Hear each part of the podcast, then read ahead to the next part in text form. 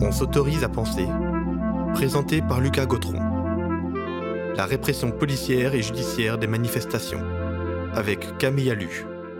Je m'appelle Camille Allu, je suis observatrice des pratiques policières pour la Ligue des droits de l'homme à Montpellier. La Ligue des droits de l'homme, c'est une association qui a été créée il y a 120 ans et qui, euh, qui en fait agit euh, sur le respect euh, des droits des, des, personnes, donc les libertés individuelles. Elle agit dans, tout plein de domaines et notamment sur celui des violences policières depuis de nombreuses années. On est à plus d'une dizaine d'observatoires qui sont en gestation sur le territoire. Sur le terrain, nous sommes là pour observer les pratiques policières. Donc ça va être des analyses de dispositifs, mais ça va être aussi des analyses factuelles de leur, leur action sur le terrain.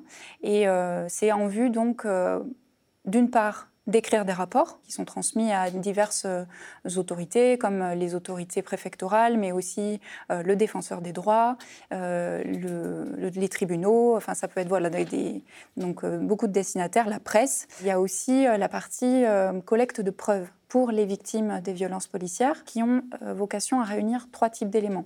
Premier type d'élément, c'est la preuve de la violence en elle-même, le fait le fait de violence que la, personne a subi, mais aussi euh, ça va être deuxièmement d'identifier l'auteur de ce fait euh, et troisièmement d'identifier le contexte pour, euh, pour avoir les éléments qui sont nécessaires à la victime pour qu'elle puisse obtenir réparation et condamnation des personnes qui ont été violentes avec elle.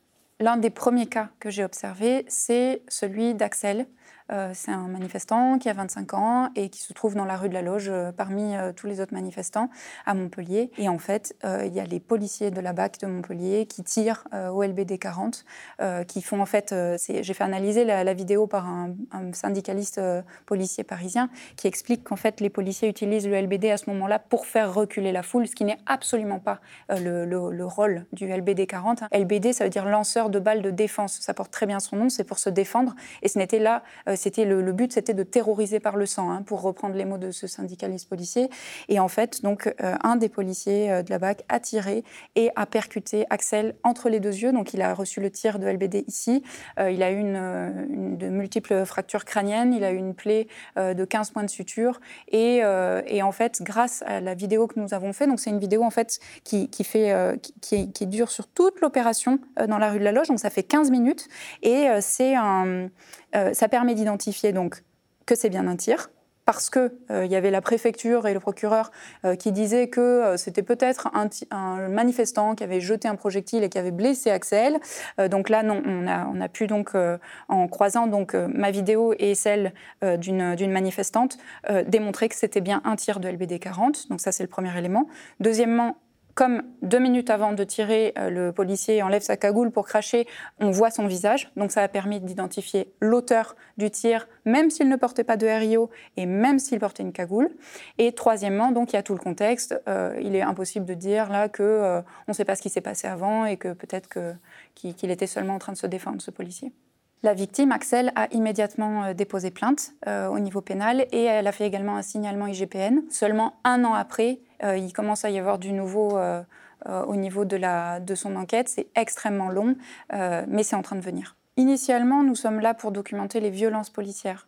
Mais en fait, ce qui s'est passé, c'est que nous nous sommes rendus compte aussi que nous allions agir aussi sur le plan des accusations qui sont faites contre les, contre les manifestants à tort. parce que, par exemple, donc le 28 septembre à Montpellier, nous étions en train de filmer l'interpellation d'un manifestant, une interpellation particulièrement violente. Euh, c'était, euh, c'était la première fois que je voyais un plaquage ventral être fait euh, devant moi. C'est une technique d'immobilisation qui a tué déjà beaucoup de personnes, qui a tué Cédric Chouviat encore en début d'année. Donc c'est, j'étais accroupie devant à un mètre et demi de la scène. Il y avait juste deux jambes de policiers qui, qui me séparaient de la scène.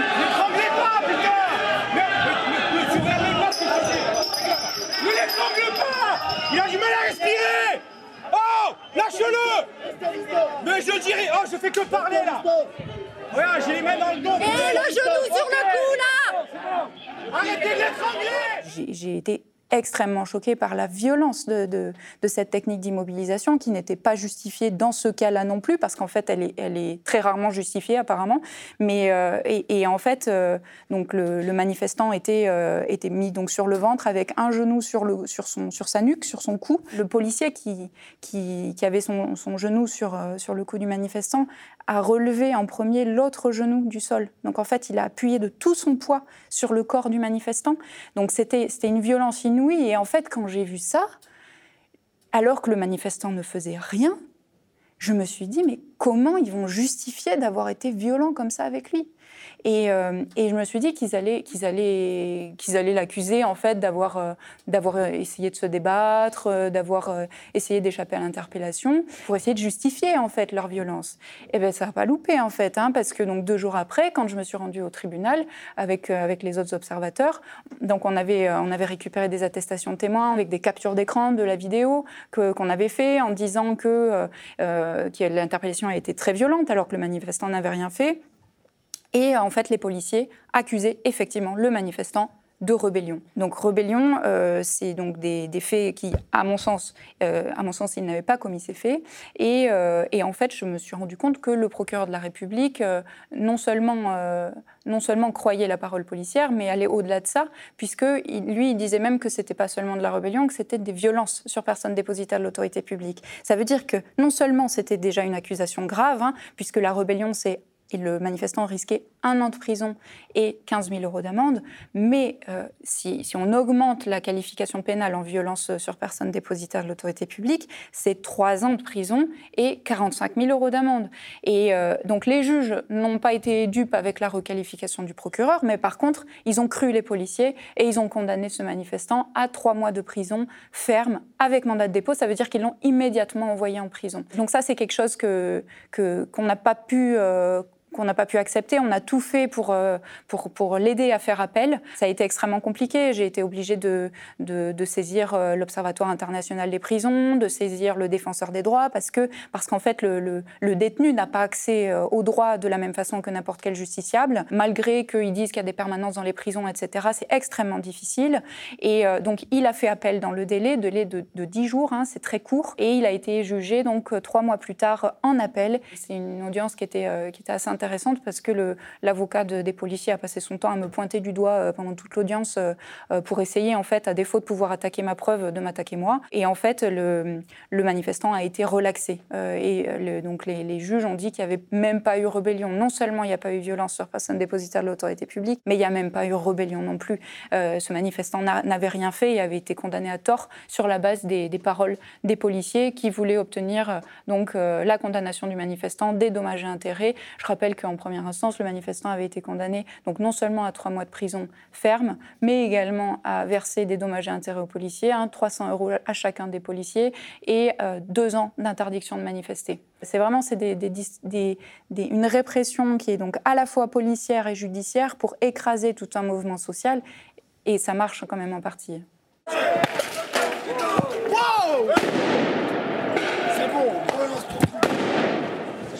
Je me suis renseignée récemment et euh, il n'y a eu aucun conseil disciplinaire, il n'y a eu aucune sanction disciplinaire sur ces policiers. Et au niveau des suites pénales, euh, le manifestant, je suis en train de l'aider à, faire le, dépôt de plainte et euh, ça ne saurait tarder donc d'engager ces procédures qui, comme pour tous les, autres manifestants, mettront des mois et peut-être même des années à, être, à être jugés. Du fait de notre activité en tant qu'observateur, nous mettons la police et, la, et a fortiori la justice devant leurs responsabilités. Et, euh, en fait, ça, euh, ça, ça, a pu causer donc un rapport de force euh, assez violents par moment. À, Toulouse, par exemple, euh, les observateurs, euh, depuis trois ans qu'existe l'observatoire, ils, ont eu 25 euh, personnes de leur observatoire qui sont passées par, par la case hôpital. Hein. Nous sommes tout à fait identifiables sur le terrain, il n'y a, aucune ambiguïté. nous avons des dossards recto-verso de la Ligue des droits de l'homme qui sont blancs avec le logo rouge et l'inscription en toutes lettres du nom de notre association. nous avons aussi du matériel de protection, donc notamment un casque avec marqué observateur euh, tout autour. Il y a eu en fait un acharnement euh, particulier euh, sur moi à Montpellier. Je pense parce que c'est moi qui faisais la plupart des saisines de l'IGPN et la plupart des accompagnements de victimes. En fait, ce qu'ils ont fait, c'est qu'ils y sont allés crescendo. Ils sont, ils sont partis donc euh, d'injures, de, donc de violences verbales à mon égard. Euh, il y a le chef de la BAC de Montpellier qui m'a traité de connasse, anarchiste, gauchiste, antidémocrate, euh, me menaçait de m'interpeller. Filmez les autres, filmez les autres, vous filmez connasse Vous m'avez dit connasse? Oui. Parce que tu nous filmes, filme les autres. Pas de soucis, c'est filmé. Prends la photo. Dis-nous que c'est la photo. Non, non, c'est filmé. Espèce de cochon, va.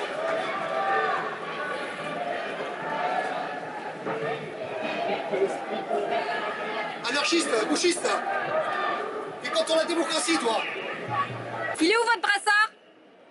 Donnez-moi votre numéro RIO, monsieur, s'il vous plaît.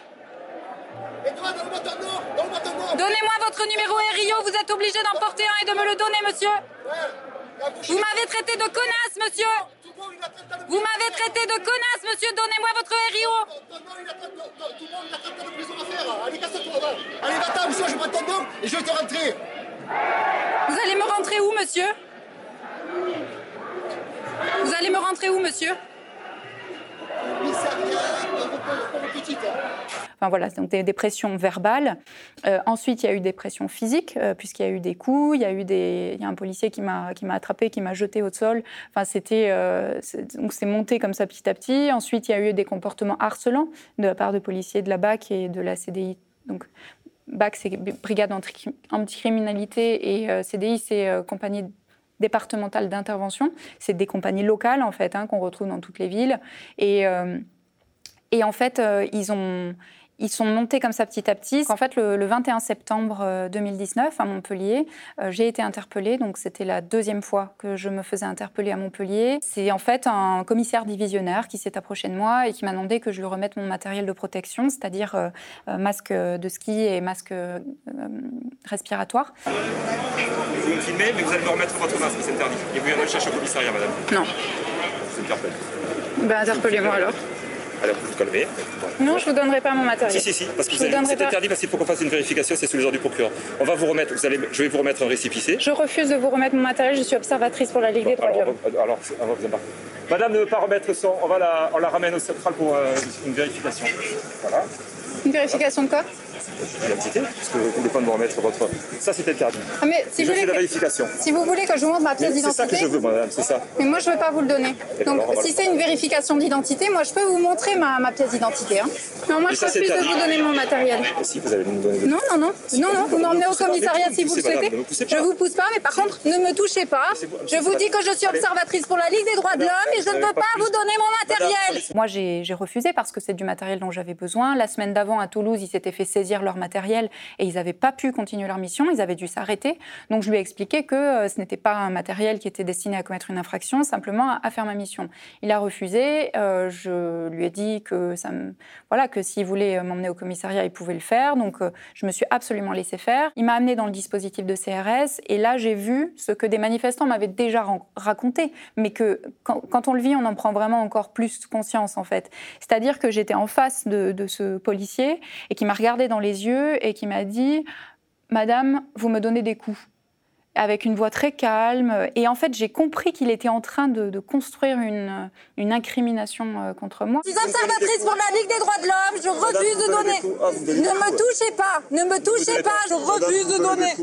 Ne me touchez pas, ne me touchez pas. Euh, j'ai tout de suite compris et, et donc ça s'est en fait retranscrit effectivement dans la procédure puisque derrière il m'a accusé donc euh, de dissimulation du visage alors que j'avais mon masque là et puis surtout rébellion. Il m'a accusé de lui avoir donné des coups donc des coups avec mes mains, des coups avec mes pieds, euh, que j'aurais essayé de m'enfuir euh, alors que c'était pas du tout le cas. Et en fait euh, donc euh, au moment de l'audience euh, ont été projetées les, vidéos qui, avaient été faites par des journalistes indépendants autour de la scène et en fait, ils ont montré que le, policier s'était totalement mis en scène et que, et que et du coup, j'ai été relaxée. Pendant l'audience, le procureur de la République a dû s'aligner en fait sur sur le policier parce qu'en fait, le donc le policier qui m'accusait, c'était un commissaire divisionnaire. Il a il a comparu donc en personne hein, pour euh, euh, pour m'accuser, mais en fait, le, juge lui a posé de très bonnes questions et, euh, en fait, l'incrimination qu'il avait fait contre moi, c'est détricoté euh, de- devant nous, hein, devant nos yeux. Comme il ne m'accusait finalement plus de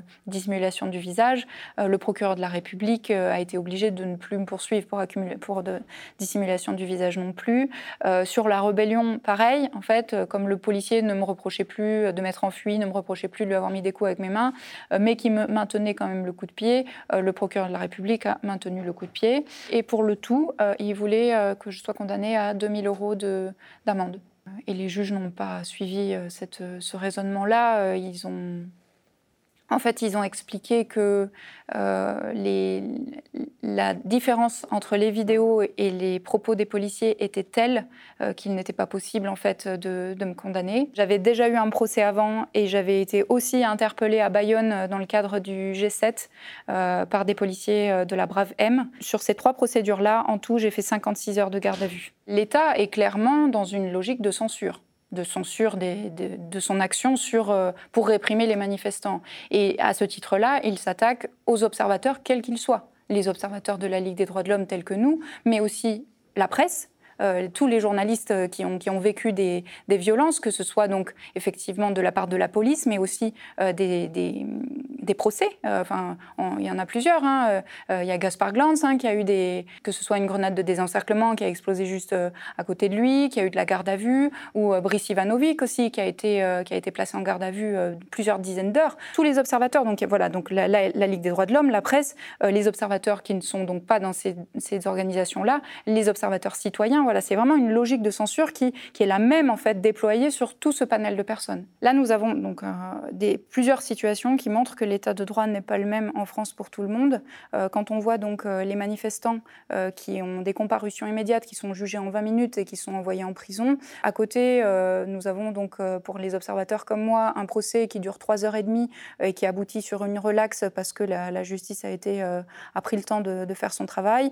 Et encore à côté, on a les policiers euh, qui mettent des années à avoir leur affaire euh, présentée devant un tribunal. Et, encore là, euh, quand on voit les, premières décisions qui ont été rendues là pour les policiers qui ont, qui ont fait donc un jet de pavé, alors que c'est un haut gradé en plus, et, et l'autre qui a mis des, gifles à, un manifestant, c'est des peines qui sont dérisoires par rapport à ce que les manifestants peuvent avoir. Alors, je comprends bien qu'ils ne sont pas dans la même situation, les policiers et les manifestants, mais ils ont quand même une euh, le policier, en fait, à partir du moment où il commet une infraction, il quitte son habit de policier et il prend celui du délinquant hein, quand même. Hein. donc il devrait, euh, devrait pas avoir des, faveurs euh, du seul fait qu'il est, il est policier. Et au contraire, peut-être. Les policiers ont l'obligation d'avoir un numéro d'identification.